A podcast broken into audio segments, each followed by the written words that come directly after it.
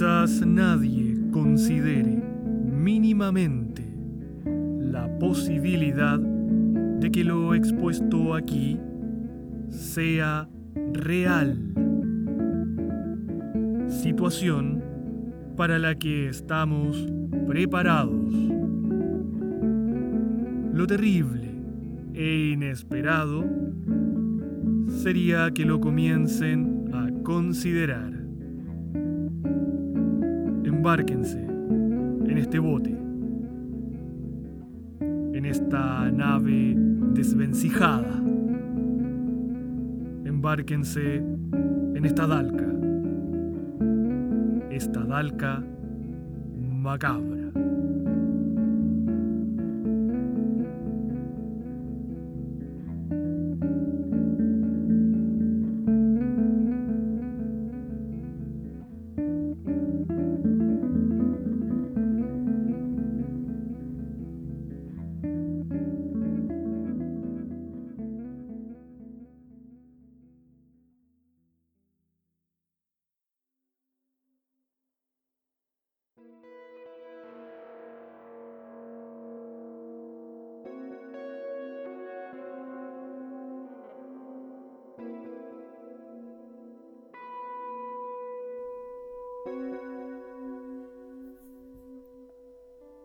Acuñadas por Lautaro Dalca.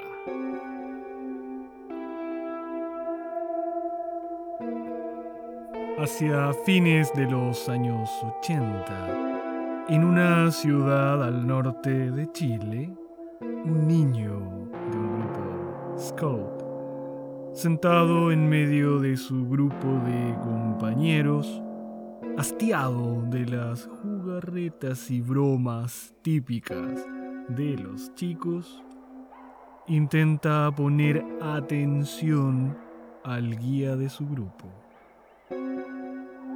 Un hombre de unos 50 años, de mostacho y piel curtida por el sol abrasador del desierto, ojos profundos y cristalinos y cabello medianamente largo, al cual las canas ya proliferaban, comienza un relato peculiar. Esto ocurrió cuando sus abuelos eran jóvenes. Corrían los años 30 o quizás los 40 un arqueólogo, se encontraba en la región de Atacama, realizando un trabajo en terreno. Había dispuesto un pequeño campamento con algunas tiendas y un gran toldo para protegerse del sol. Desde la carretera se podía divisar las lonas verdes a lo lejos, flotando en esa ilusión que creaba la reflexión de la luz solar en el suelo desértico. Era pasado el mediodía y la temperatura subía rápidamente hacia el máximo nivel de aquella época. Y las ropas comenzaban ya a mostrar las huellas del sudor. El arqueólogo abandonó el toldo donde se encontraba estudiando unas piezas de cerámica surgidas de la excavación en la cual trabajaban. Cuando al mirar hacia el horizonte, frente al campamento, a lo lejos observó algo que llamó su atención. A unos dos kilómetros hacia la cordillera había un conjunto de rocas enormes de aproximadamente 6 o 7 metros de altura. Grupo rocoso del cual él tenía conocimiento. Pero en el extremo izquierdo de dicho grupo había una roca que no recordaba haber visto. Le llamó la atención la tonalidad de aquella roca, ligeramente más clara que el resto. Entró en una de las tiendas que hacía las veces de cocina y comedor y cogió una botella de gaseosa. La destapó, tomó un trago con fruición, la dejó en la mesa y comenzó a caminar hacia aquellas rocas. Al llegar a la roca del extremo izquierdo, notó que la superficie de esta no se correspondía con las del grupo rocoso al que pertenecía.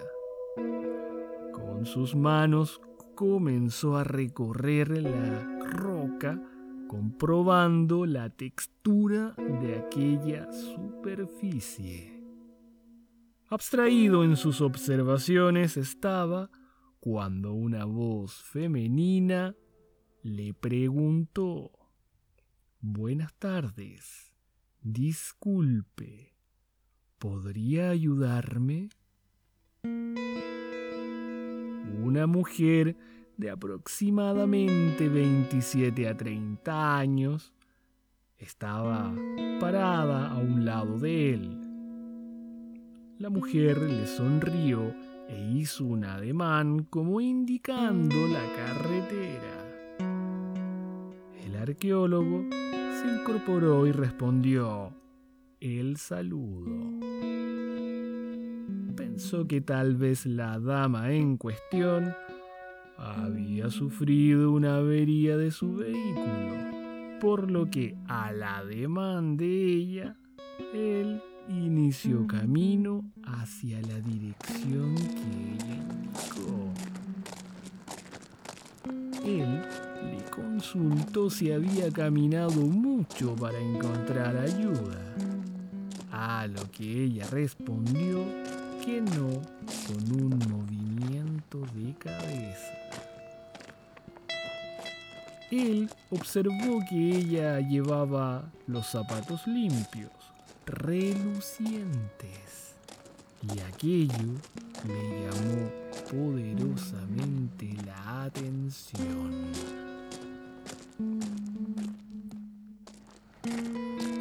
Siguieron caminando durante unos minutos hasta llegar a un lugar donde dos rocas inmensas se juntaban y entre ellas formaba una especie de estrecho pasaje.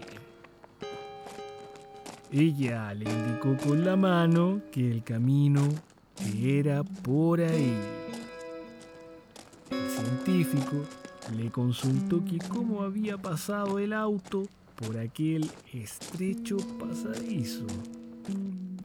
Ella le contestó que nunca había de un vehículo.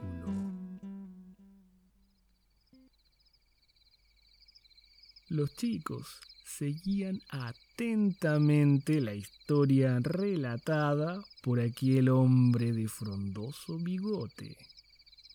Comenzaba a caer la noche en el campamento y un grupo de jóvenes encendía el fogón mientras otros hacían los preparativos para la cena. Pernoctarían en aquel sitio y las historias de fantasmas, aparecidos, misterios y penaduras los acompañarían hasta entrada la madrugada el hombre del bigote continuó.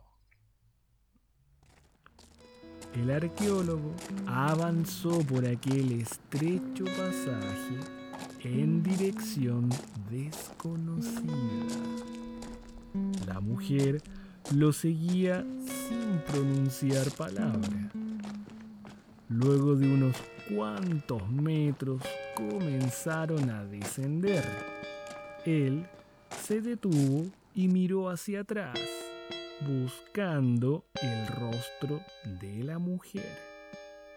Ella lo miró y sin decir nada le hizo el ademán de que debía seguir adelante. A medida que descendían, se iba tornando cada vez más oscuro el camino.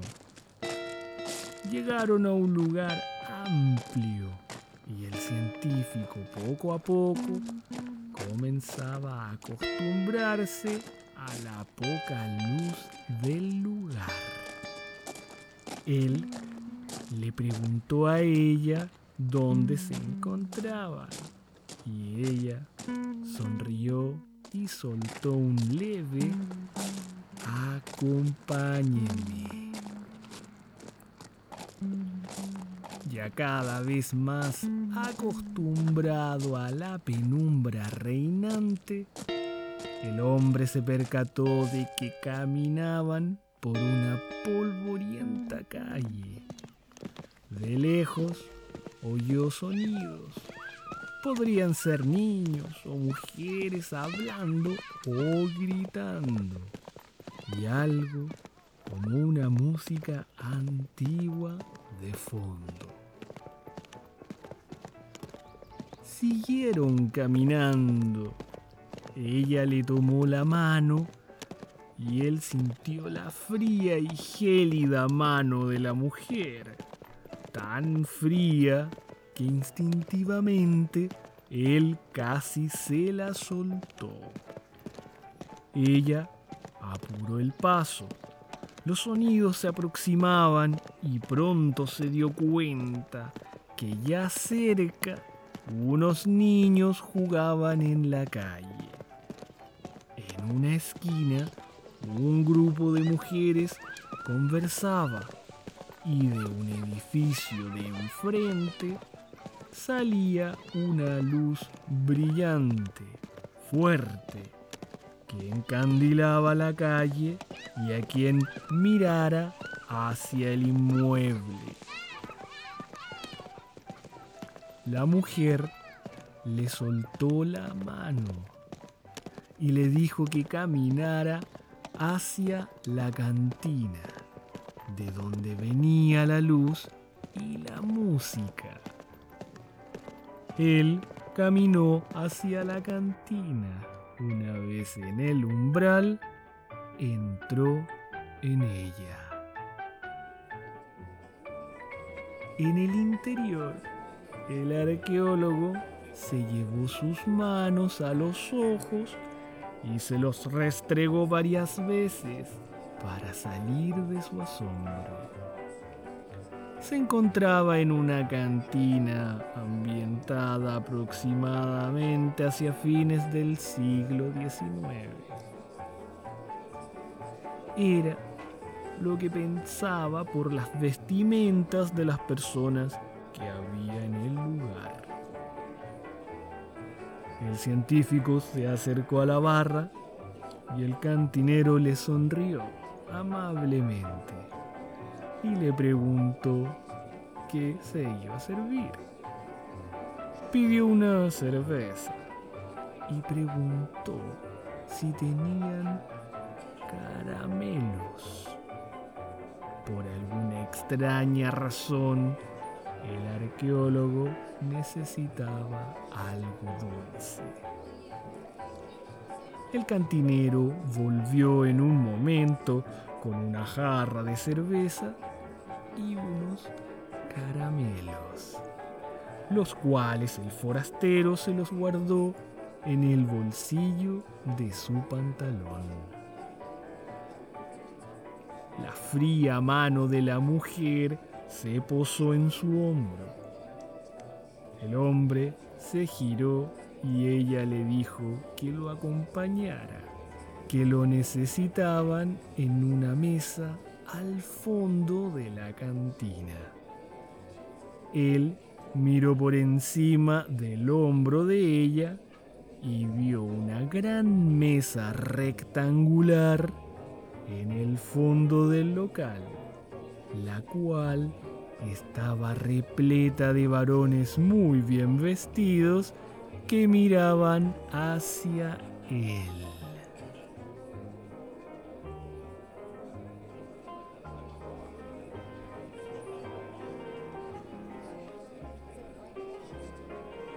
El científico tomó la jarra de cerveza y con calma se dirigió al fondo del local. Una vez allí, la joven mujer saludó a los parroquianos y se giró hacia el forastero. Lo miró a los ojos fijamente y le informó. Ellos son los dirigentes del pueblo, el alcalde, el secretario, comerciantes y el cura de la iglesia. Y desean hablar con usted. El arqueólogo saludó a todos con un ademán y les preguntó en qué les podía ayudar. Luego de un breve y solemne silencio, el alcalde, hombre grueso de pelo cano, tomó la palabra. Sé que usted se debe estar preguntando muchas cosas en este minuto. Me imagino que se preguntará el motivo de nuestras ropas y el por qué de nuestra misteriosa ubicación. Primero, le daré en nombre de mi pueblo la bienvenida. Y en ningún caso hemos querido incomodarle en sus quehaceres. Ruego tenga la bondad de comprender a nuestra joven Ana no quiso de manera alguna engañarlo con mala intención. Todo lo contrario. Pero una vez que usted nos permita explicarle nuestros motivos, tengo la convicción que usted entenderá. El arqueólogo observaba a los parroquianos frente a él detalladamente, reparando esta vez en sus vestimentas y notando que correspondían a modas pasadas décadas atrás. El alcalde prosiguió. Tenga bien ser bienvenido al pueblo de Tololo Pampa. En el rostro del científico se plasmó una expresión de asombro que rápidamente pasó a incredulidad, siendo este bastante cauto como para ocultarla y no ofender a sus anfitriones que claramente, pensaba él, podían estar fuera de sus cabales. Los rostros de todas las personas en aquella mesa miraban expectantes al forastero, impacientes por cómo respondería. Luego de unos minutos que a todos les parecieron interminables, el científico exclamó cautelosamente que no había escuchado antes de aquel pueblo. Una vez dicho esto, la expresión de asombro cambió de huésped, ya que ahora los parroquianos y Ana miraban con asombro y con un dejo de decepción la noticia.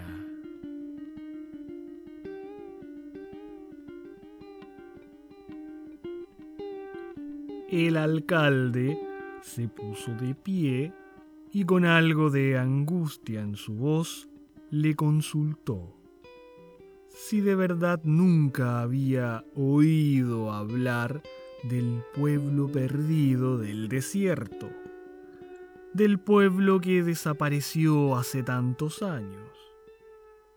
A lo que el forastero, que sabía perfectamente de aquello, contestó que realmente nunca había oído del tema. Un murmullo creció en toda la cantina después de esta decepcionante revelación, que cayó como un balde de agua fría en el ánimo de los habitantes que se encontraban en el local. El alcalde pidió silencio y se puso de pie. Acercándose al arqueólogo, lo invitó a sentarse y unirse a la mesa. Le ofreció algo de comer. El robusto hombre le sonrió y le dijo que le contaría la historia que tenía en esa situación a su pueblo.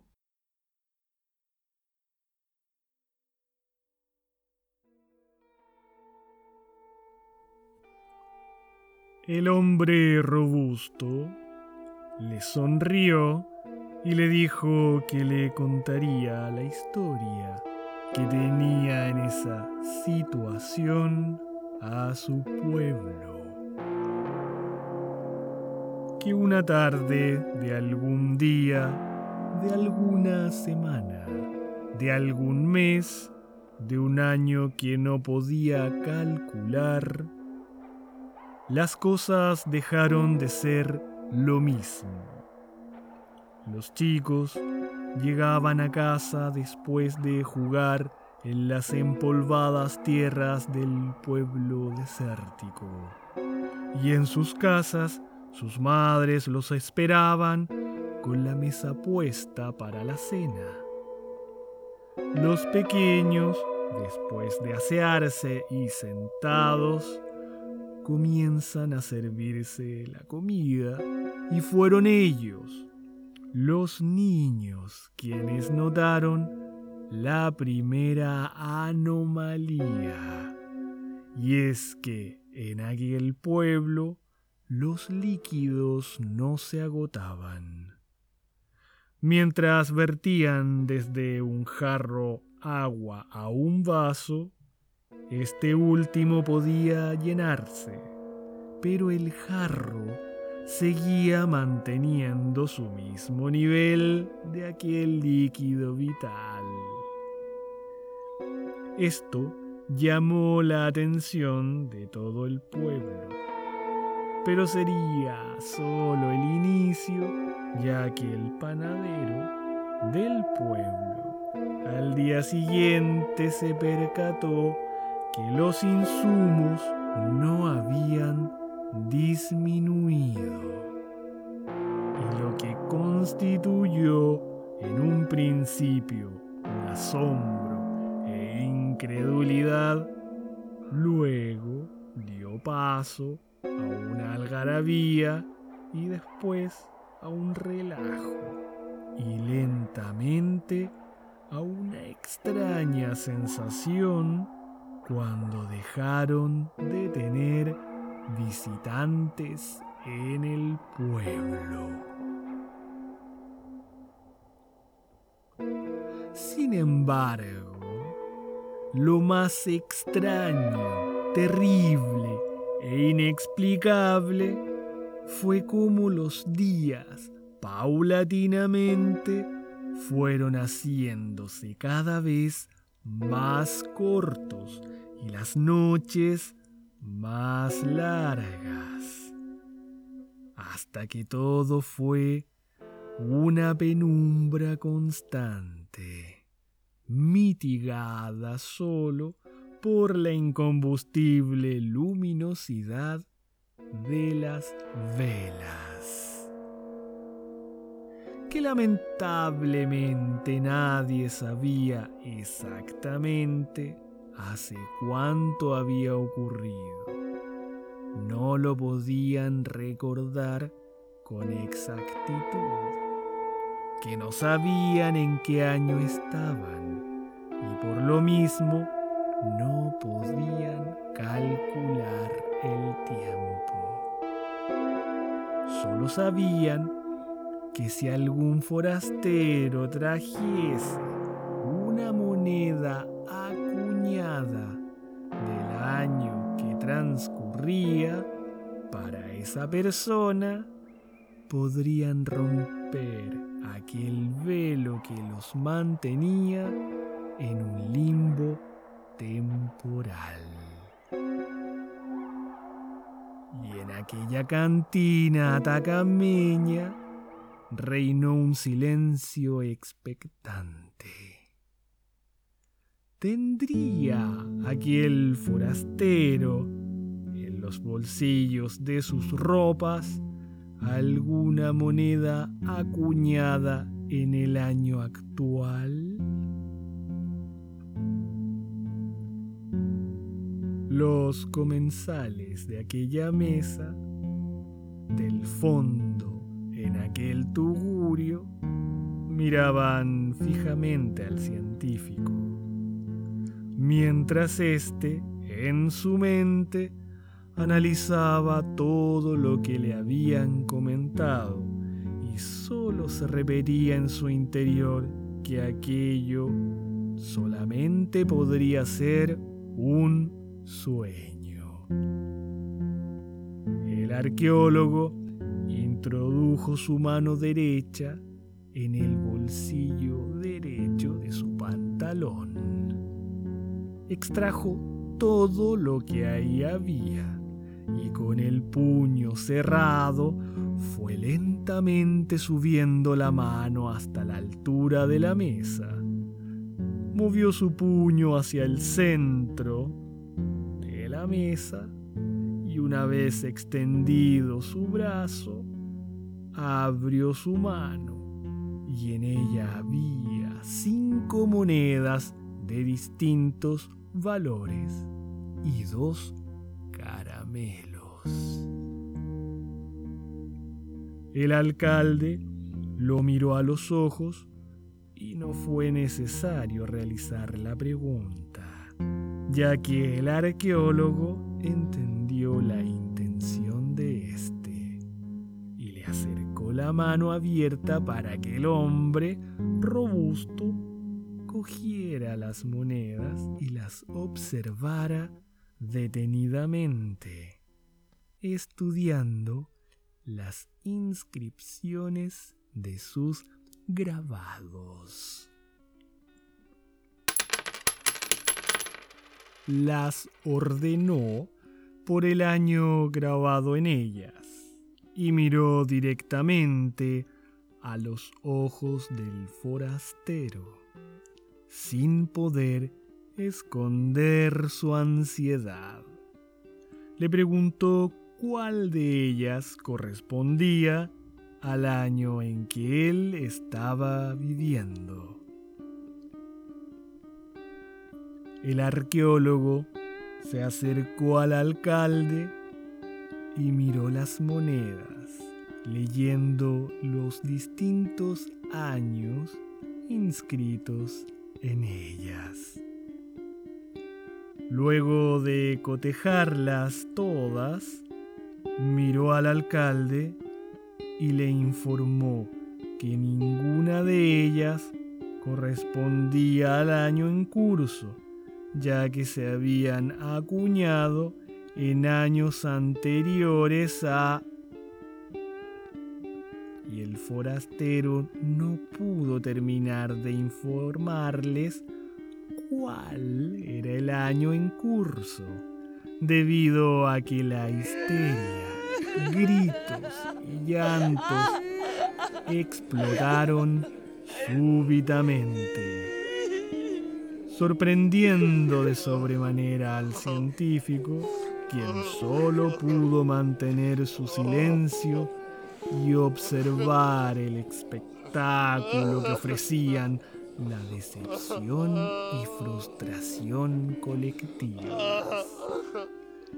El arqueólogo guardó las monedas y sus caramelos en su bolsillo.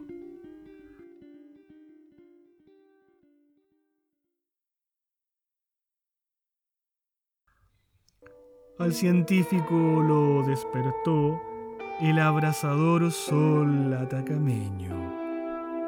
Comenzó a incorporarse. Al levantar la cabeza, se dio cuenta que se encontraba sobre una roca. Apoyó las manos en ella y se sentó, cayendo en cuenta que estaba sobre la roca del extremo izquierdo, aquella que le había llamado la atención.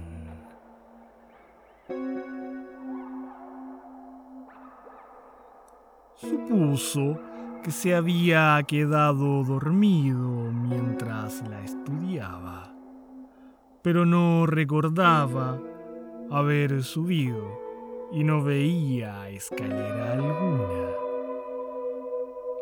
Miró hacia el campamento y comenzó a mover los brazos. A lo lejos unas personas tan diminutas como hormigas se movían.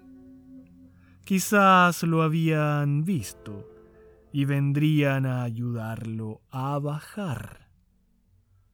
Bajó los brazos y su mano derecha golpeó su bolsillo sintiendo un bulto. Metió la mano en el bolsillo y extrajo unas monedas junto a dos caramelos, los dos que había comprado en la cantina de aquel desértico pueblo.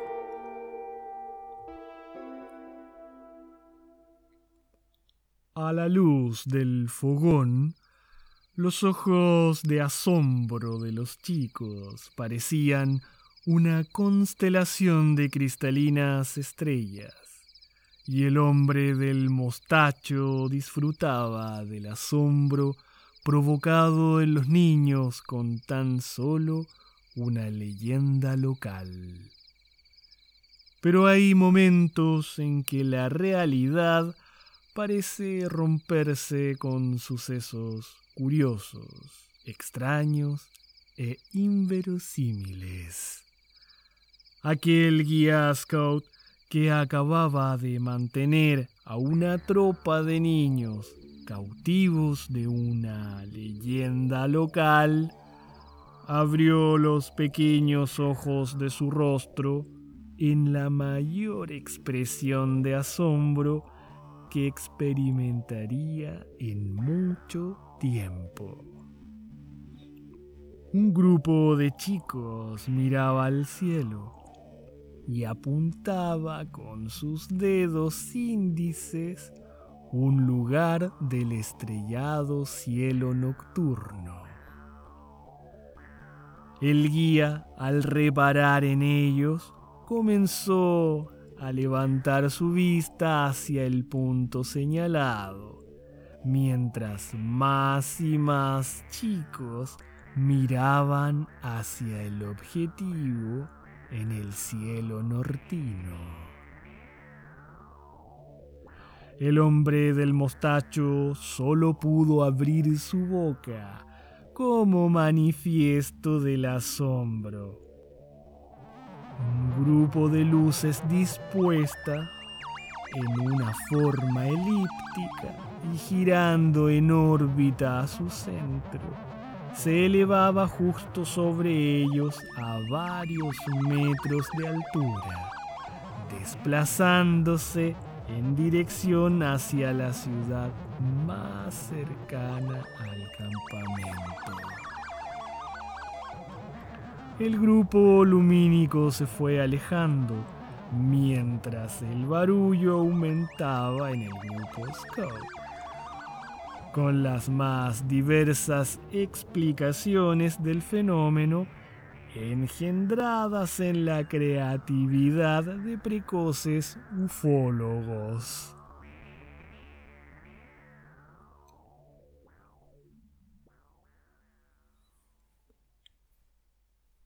Ya todos habían cenado y comentaban aún frente al fogón la espectacular velada. El bramido de un camión que se acercaba les indicó la llegada del agua para el día siguiente. Del vehículo de reparto descendieron dos hombres de barriga prominente piel curtida por el sol y pelo grueso. Los chicos se pusieron de pie y se acercaron como una manada a saludar a los recién llegados.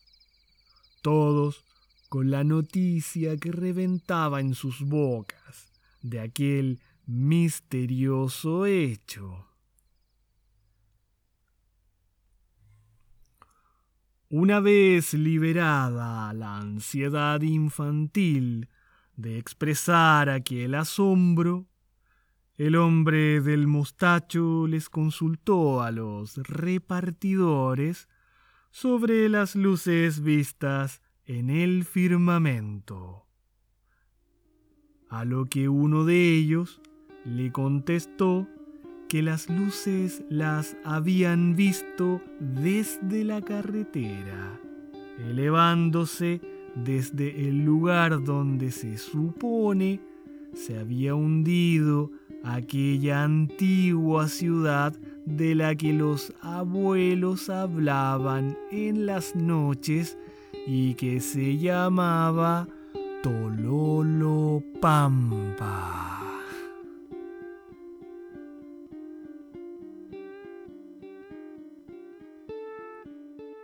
Espero que hayan disfrutado de esta historia entretenida.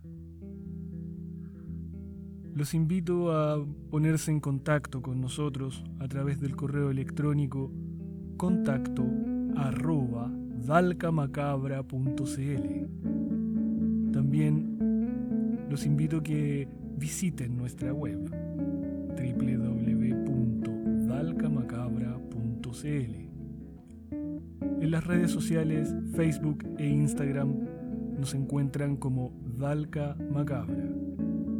Y en las plataformas de podcast Anchor, Evox y en Spotify nos encuentran como Dalca Macabra.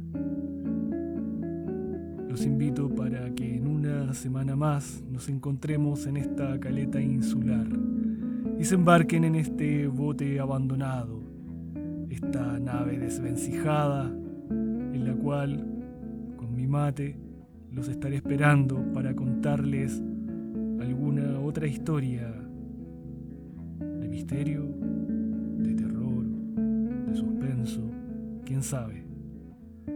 En una semana más nos embarcaremos en esta Dalca macabra. Que descansen.